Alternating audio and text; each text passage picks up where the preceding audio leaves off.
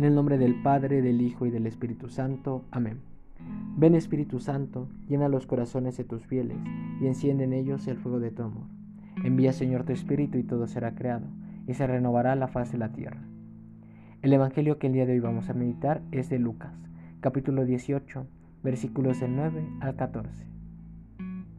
Como sabemos, todos nosotros estamos llamados a trabajar por ser mejores personas y realizar buenas acciones, entregarnos al proyecto de Dios para la construcción de su reino. Podemos ser de aquellos que van a la celebración eucarística, nos confesamos constantemente, participamos en algún grupo parroquial, apoyamos a la comunidad y nos mantenemos en constante oración. Estas acciones son maravillosas sin duda y contribuyen a nuestra salvación pero nos pueden conducir a tener una actitud como la del fariseo. El fariseo no es una mala persona, de hecho es una persona cumplidora de la ley, pero comete un error, olvida que no estamos llamados a salvarnos solos.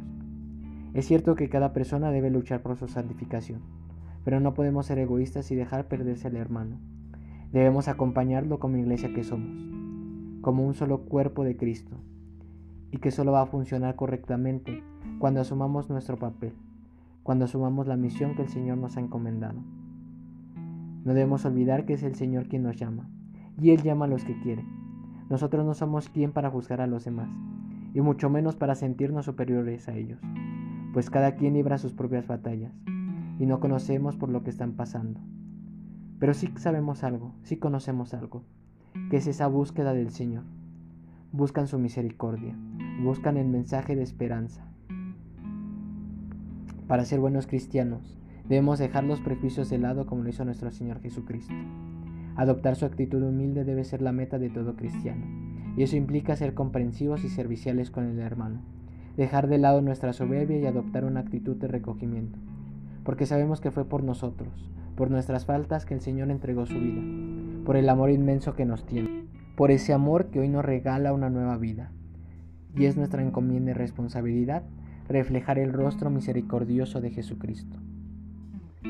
Hay que saber dirigirnos a Dios en nuestra oración personal, hablarle con humildad y reconociéndonos pecadores como el publicano en el templo, agradeciendo las gracias que nos concede, pero de igual forma pidiendo con amor sincero por la santificación y salvación de nosotros y de nuestros hermanos.